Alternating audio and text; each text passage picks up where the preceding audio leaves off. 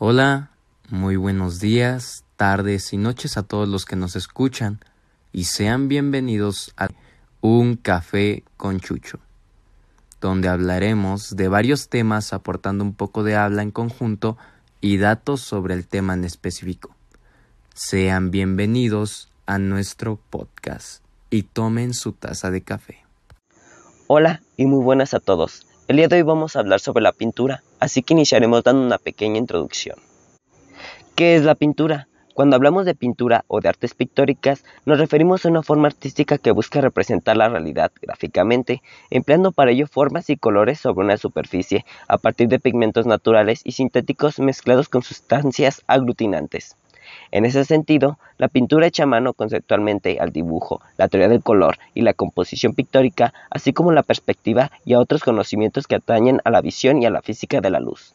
Se trata de una de las bellas artes de la humanidad, junto con la literatura, la escultura, la música, la danza, la arquitectura, el cine, la fotografía y la historieta, y es probablemente una de las más antiguas que se conocen imprimiendo el color y la textura sobre un lienzo de papel, tela o cualquier otra superficie lisa que lo permita. La pintura representa las características de la luz a través de una diversidad de técnicas más o menos figurativas. Dichas técnicas, además, han evolucionado históricamente y se han adentrado en las nuevas técnicas digitales y virtuales, como el videoarte o el arte digital. Las obras de los grandes pintores de la historia se preservan en museos e iglesias y forman parte del acervo histórico y artístico de las naciones, así como un patrimonio espiritual de la humanidad. Continuando con el tema del día de hoy, yo voy a comentar acerca de la pintura mitológica. La pintura mitológica es un género pictórico subgénero de la pintura de historia, cuyo tema artístico son personajes o escenas de la mitología, pero no usados con fines religiosos, sino como pintura profana. La más utilizada para proporcionar sus temas artísticos ha sido la mitología grecorromana, tanto por razones intelectuales como por la perfecta excusa que suponía para la representación de escenas escabrosas, desnudos muy demandados en el mercado de arte. Menos frecuentemente se han utilizado otras mitologías europeas, como la nórdica o la eslava, o extraeuropeas. Propiamente, las obras de arte griegas y romanas, como los mismos personajes y escenas, así como las de cualquier otro arte local que representa sus divinidades locales, son arte religioso, pues su función original era el culto la referencia a mitos que son creencias vividas por sus contemporáneos. En cambio, la pintura mitológica se vale de figuras en cuya condición divina no se cree y que se utilizan con propósitos no religiosos, sino estéticos o intelectuales, que es lo que ocurre a partir del Quattrocentro en el Renacimiento italiano, bien por el propósito de imitar la cultura clásica, bien por la búsqueda de la tipología universal para establecer significados. A continuación mencionaré algunas de las obras más famosas. El bebé Hércules estrangula a las serpientes. La diosa Hera, esposa de Zeus, hace el primero de muchos intentos para matar al último hijo de, su esposo infiel, nacido de un romance con una mujer mortal, Hércules. Mientras el héroe eventual todavía estaba en la cuna, en un ataque de furia de celos, Hera enviado serpientes mortales para atacar al bebé dormido. Su plan fracasa mientras el bebé Hércules despierta y estrangula a las dos serpientes. La boda de Peleo y Tetis. Esta boda fue un acontecimiento importante al que asistieron todos los dioses del Olimpo y que organizó Zeus. Por supuesto, tenía un motivo posterior. Deseaba estar con Tetis, una hermosa Nereida o ninfa marina, pero sabía que cualquier hijo suyo nacido por ella sería más poderoso que él, por lo que dispuso que ella se casara con un hombre mortal llamado Peleo, creyendo que tal niño no lo haría, no nacerás con tal poder. El hijo de Peleo y Tetis fue Aquiles, por lo que las cosas no salieron como lo había previsto Zeus. Para sumarse a la fuerte tensión detrás de esta gran ceremonia, la diosa Eris, ofendida por no haber sido invitada, lanzó una manzana de oro a la fiesta que, según ella, solo recibiría al más justo, provocando una pelea entre Afrodita, Hera y Atenea, un evento que eventualmente podría en movimiento la guerra de Troya.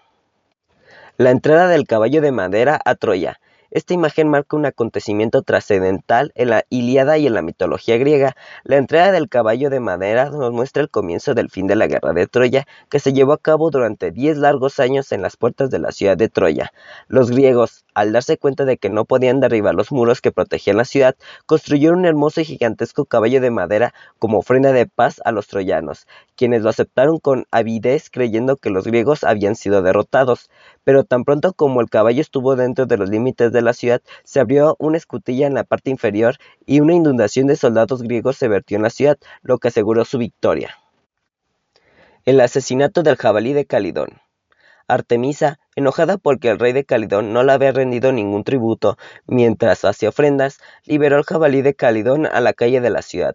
El jabalí destruyó la ciudad y finalmente fue derrotado por un grupo de cazadores asignados por el rey y dirigidos por la feroz guerrera Atlanta. Aunque Atlanta fue la primera en derribar al jabalí, fue Meleagro, hijo del rey, quien finalmente hirió y mató a la bestia. Meleager regala la cabeza del jabalí Atlanta. Como muestra de respeto por su valentía y sus feroces habilidades para cazar al destructivo jabalí de Calidón, el príncipe Meleagro, que recibió crédito por matar a la bestia, le entrega la cabeza del jabalí Atlanta, la guerrera que dirigió la expedición para matar al jabalí y quien primero hirió a la enojada criatura. Vulcano presenta el escudo de Aquiles a Tetis. Vulcano, mejor conocido como Hefesto, era el dios de los herreros y el fuego, y creó todo tipo de armas y armaduras para los dioses. Aquí, Tetis, madre de Aquiles, le ruega al maestro artesano que cree una armadura para Aquiles. El dios obliga y se representa en esta pintura que entrega el escudo a Tetis para entregar a su hijo durante la guerra de Troya. Circe y sus amantes en un paisaje. Circe es la hechicera en la Odisea que introduce a los hombres y luego los convierte en sus mascotas. En esta pintura, ella está rodeada por sus amantes, los animales, preparándose para lanzar un hechizo. Su libro de hechizos está abierto a sus pies y se aferra a la tabla en la que ella está escrito el conjuro. El matrimonio de Poseidón y Anfítrite. Anfítrite era la hija mayor de Nereo, el anciano del mar, y la mayor de las cincuenta Nereides, hermana de Tetis. Cuando Poseidón, dios del mar, la persiguió por primera vez, ella huyó y se escondió en la corriente del océano, en el extremo más alejado del universo. Fue Delpin, el dios delfín, quien la convenció para que regresara a Poseidón y gobernara a su lado como diosa y reina del mar. Vulcano sorprende a Venus y a Marte. Venus, Afrodita y Marte, Ares, están atrapados en flagrante delito, una posición extremadamente comprometida por Vulcano, Hefesto, el esposo de Venus. Vulcano le tendió una trampa a su esposa infiel y a su amante, y forjó una red de bronce para atraparlos. Cubrió, la cama con un toldo, el cual fue retirado por Cupido para mostrar su indiscreción y para que otros dioses se burlaran. Mientras tanto, Vulcano se para en la armadura de Marte mientras termina de forjar su red a un lado.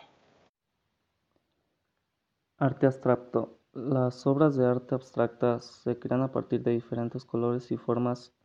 Una composición que prescinde de referencias se desarrolló a fines del siglo XIX y, su teoría fue desarrollada por un artista ruso llamado Wasily Kandushky.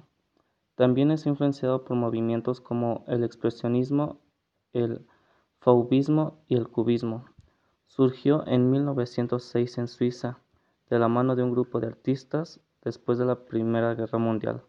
El objetivo era provocar cambios y crear representaciones en contra del tradicional concepto de belleza de la época.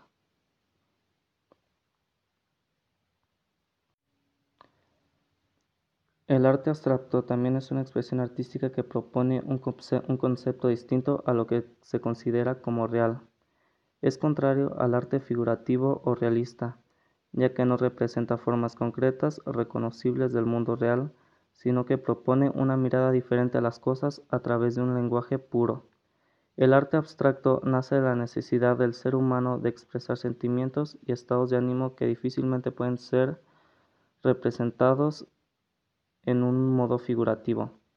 Es presente desde el comienzo de los tiempos del arte, pero no fue hasta el siglo XX cuando eclosionó y se desarrolló dando lugar una revolución dentro del mundo del arte. El arte abstracto también renuncia por completo al figuratismo al prescindir de representaciones de objetos reconocibles. De esa manera atesta un golpe contra la tradición occidental, que hasta el siglo XIX se basaba en la imitación de la naturaleza.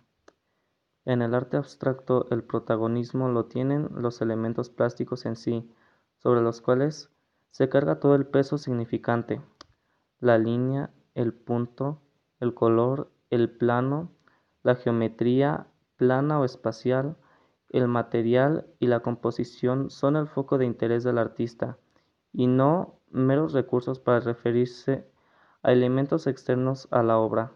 Al eliminar el referente, esto es, al renunciar a la representación de objetos, el, el abstraccionismo libera el arte de la subordinación al tema.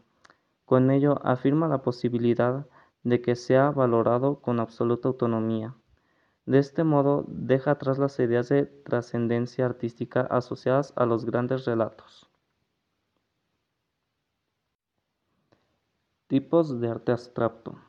Curvilíneo, caracterizado por las líneas curvas que se entrelazan, trazas espirales u otras formas semicirculares como son los nudos o el trisquele o triskelion. Cromático visual.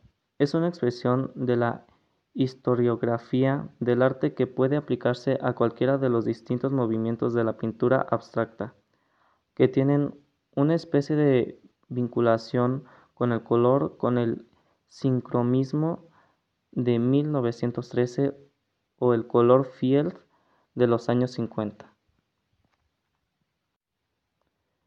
Geométrico.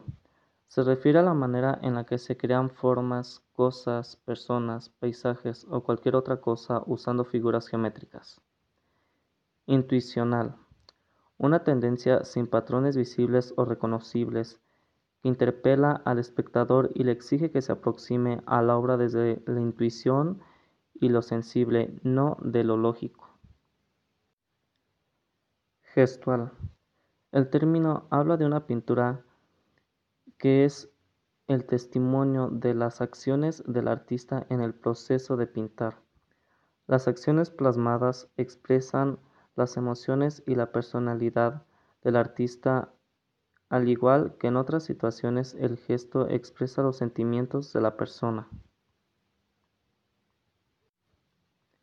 Minimalista. El arte minimalista denomina a un estilo más estricto geométricamente, pero donde la imposición del orden no es inflexible, sino más bien moderada. Las diferentes formas están reducidas a estados mínimos de orden y complejidad desde el punto de vista morfológico. Ahora pasamos a mencionar algunas de las obras de arte abstracto. Sin título de Wassily Kandinsky 1910. Esta obra está considerada la primera acuarela abstracta y pertenece al artista ruso Wassily Kandinsky. Con ella se abrió camino al arte abstracto en el siglo XX. Está hecha con tinta, pluma y acuarela sobre papel. A partir de esta obra, el artista reivindica la pintura como un espacio de exploración de nuevas técnicas y reduce las pinturas a elementos esenciales para crear una obra que transmite emociones y sentimientos. Además, está compuesto de manera armónica con colores, formas y líneas. En concreto, esta pintura pertenece al periodo dramático, que es una fase en la que los colores se restringen y subordinan a las formas irreconocibles a simple vista. Las líneas, por su parte, no demarcan contornos, sino componen formas abiertas. Convergencia de Jackson Pollock, 1952. Convergencia es una de las pinturas más conocidas del artista estadounidense Jackson Pollock. Esta se compone de pintura al óleo sobre lienzo y mide aproximadamente 2,5 metros de alto por 4 metros de ancho. Cabe destacar que Pollock fue un defensor de la libertad de expresión y a partir de él surgió el expresionismo abstracto. Convergencia es el fruto de una explosión y salpicadura de colores sobre el lienzo a través de la técnica pictórica de dripping. Un dato interesante de esta obra es que fue creada en el contexto temporal de la Guerra Fría y el artista fue patrocinado por las autoridades ultraconservadoras de Estados Unidos, a pesar de ser un inconformista y un opositor a la política conservadora. Tableau de Piet Monrait, 1921. Blood es una de las obras más icónicas del artista neerlandés Piet Mondrian. Es una pintura abstracta en todo su esplendor realizada en óleo sobre tela y está compuesta únicamente por colores primarios. En esta obra el artista logra una composición armoniosa del color y de las líneas negras definidas, que juntas forman bloques geométricos. Tableau fue un punto de inflexión en la trayectoria del artista, justamente luego de su mudanza a París. Finalmente, la obra se convirtió en un icono emblemático de la cultura pop. Muy bien, ahora hablaremos del arte moderno. Pero, ¿qué es el arte moderno? Es un término propio de distintos ámbitos del mundo del arte. La historiografía del arte, la estética, la teoría del arte y lo que es el mercado del arte. Este pretende diferenciar que se identificaría con un determinado concepto de lo que era la modernidad, por oposición al denominado arte académico. Este representaría la tradición, mientras que el arte moderno representaría la experimentación. Al ser principalmente un concepto estético y no cronológico, cualquier delimitación de un periodo para el arte moderno es problemática empezando por una dificultad obvia, ya que el arte de la edad moderna no es lo que se entiende como arte moderno, mientras que sí lo es el arte de la edad contemporánea. En este caso, otra ambigüedad evidente es la utilización de la expresión de arte moderno en oposición a lo que es el arte antiguo, que tampoco coincide siempre con el arte de la edad antigua, especialmente en formas como maestros antiguos y maestros modernos siendo aquellos de otros siglos y estos posteriores en épocas convencionalmente separadas por criterios historiográficos y museológicos. La pintura moderna. Hablando de lo que es la pintura moderna y su legado, podemos hablar un poco que desde principios del siglo XX una gran cantidad de pintores intentó alejarse de la figuración, y con esto de los sistemas tradicionales de pintura, dando así vida a lo que hoy conocemos como la pintura moderna. Y es que ya desde mediados del siglo XIX, distintos artistas exploraron formas de pintar nuevas, diferentes y poco convencionales. Dejaron de preocuparse únicamente por la mimesis, como habían hecho muchos pintores del pasado, y generó lo que eran nuevos pintores, conocidos como pintores impresionistas, por ejemplo, estos comenzaron a explorar otro tipo de aspectos, hasta entonces desatendidos de la pintura, y es que gracias a estas exploraciones, el medio de la pintura poco a poco descubrió nuevos aspectos de sí mismo, nuevos materiales, nuevas formas de aproximarse a los colores, el dibujo, no hubiera surgido sin esta circunstancia detonada durante los albores de las vanguardias. Y es que durante algún tiempo, en los mediados del siglo XX, estuvo virtualmente prohibido para los jóvenes pintores abordar alguno de los sistemas de la pintura clásica en las escuelas de pintura moderna. Estaba prohibida la representación de las sombras, estaba prohibida la representación de sombras, la ilusión de perspectiva y profundidad, e incluso por un tiempo estuvo prohibido para muchos la simple representación figurativa o en casos posteriores más radicales el simple hecho de pintar. Cuando se pintaba se tenía que abordar el lienzo como una superficie plana, sobre la cual se resfregaba pintura, y es que dicha acción tenía que evitar al bastidor su relación con el mundo externo en la medida que lo fuera posible.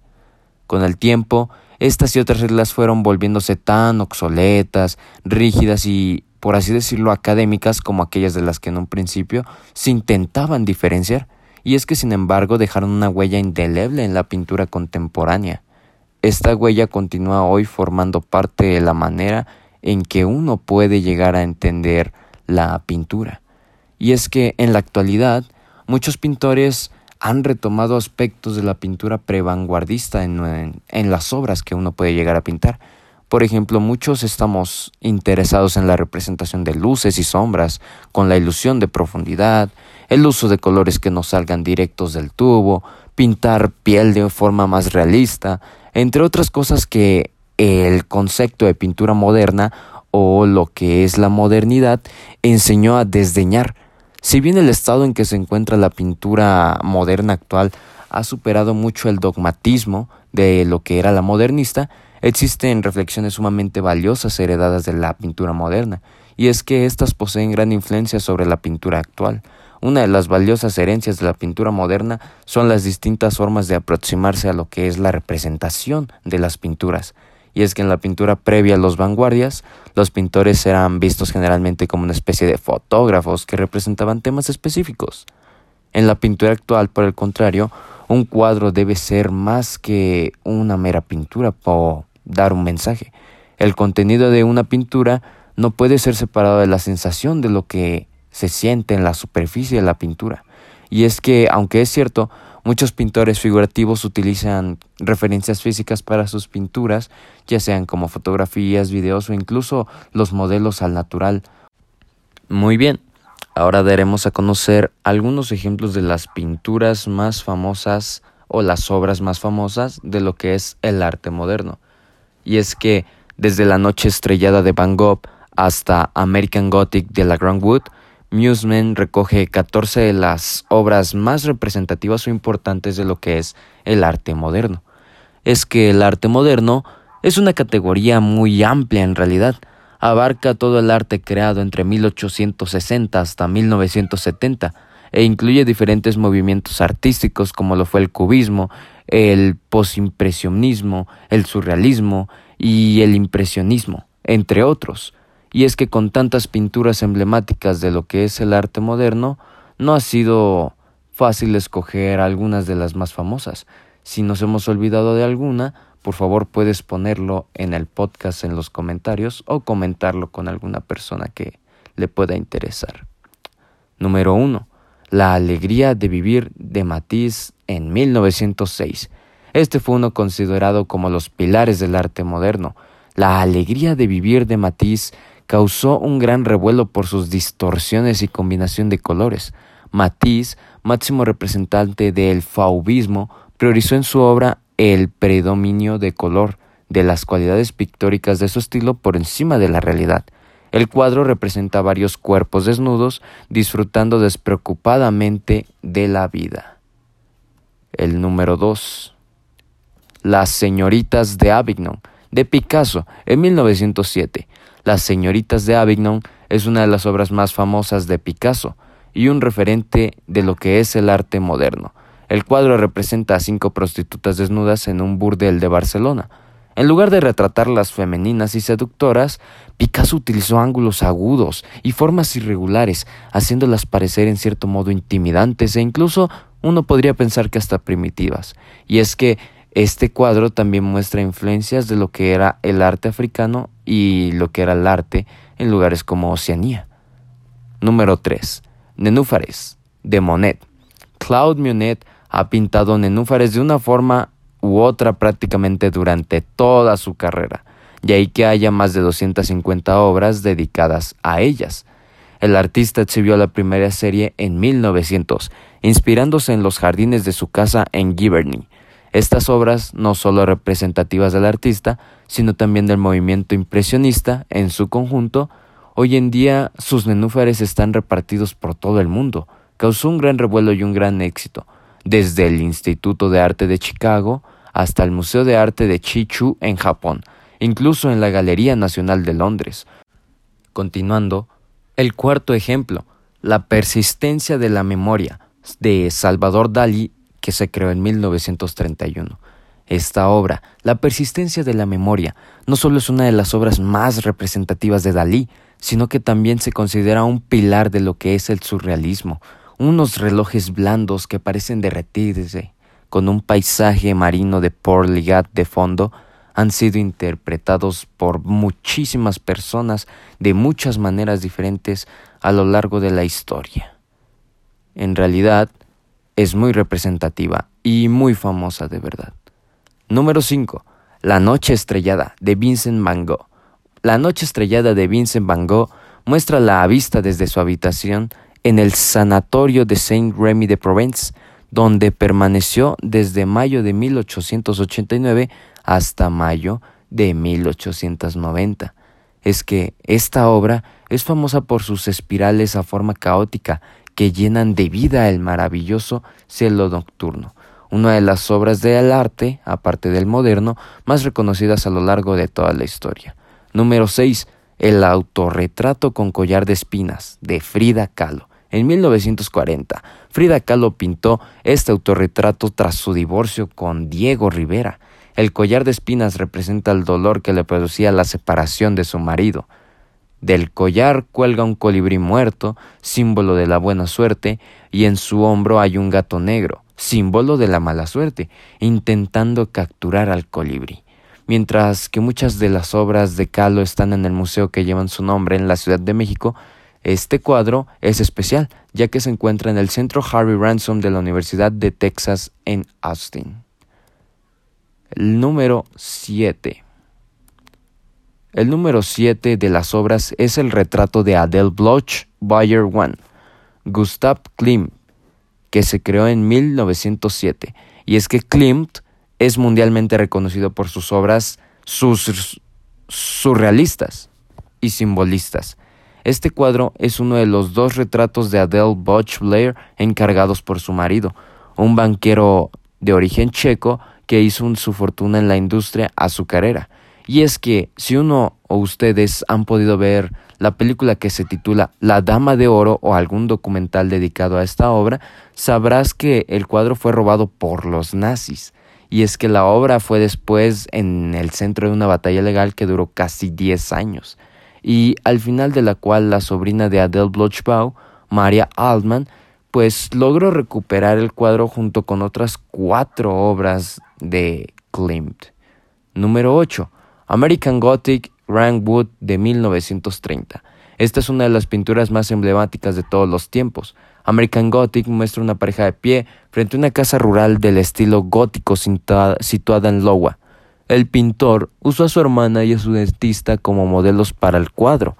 Este le pidió que posaran como el tipo de personas que probablemente podrían vivir allí. Número 9.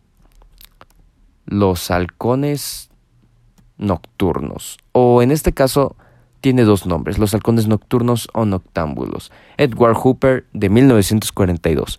El Instituto de Arte de Chicago alberga una gran cantidad de pinturas de arte moderno y el cuadro Noctámbulos de Edward Hooper es uno de los más emblemáticos. La obra inmortaliza una cena de madrugada en un restaurante prácticamente vacío en una calle desierta de la ciudad, iluminada solo por las luces de un propio bar. Hooper vivió en Greenwich Village y se cree que su vecindario fue fuente de inspiración para este cuadro, aunque es imposible lograr determinar la ubicación exacta. Estos fueron algunos de las obras más famosas del arte moderno a lo largo de la historia. Por nuestra parte, eso sería todo. Gracias por escuchar nuestra segunda edición de Un Café con Chucho en Radio Cecitem y nos vemos en el próximo podcast.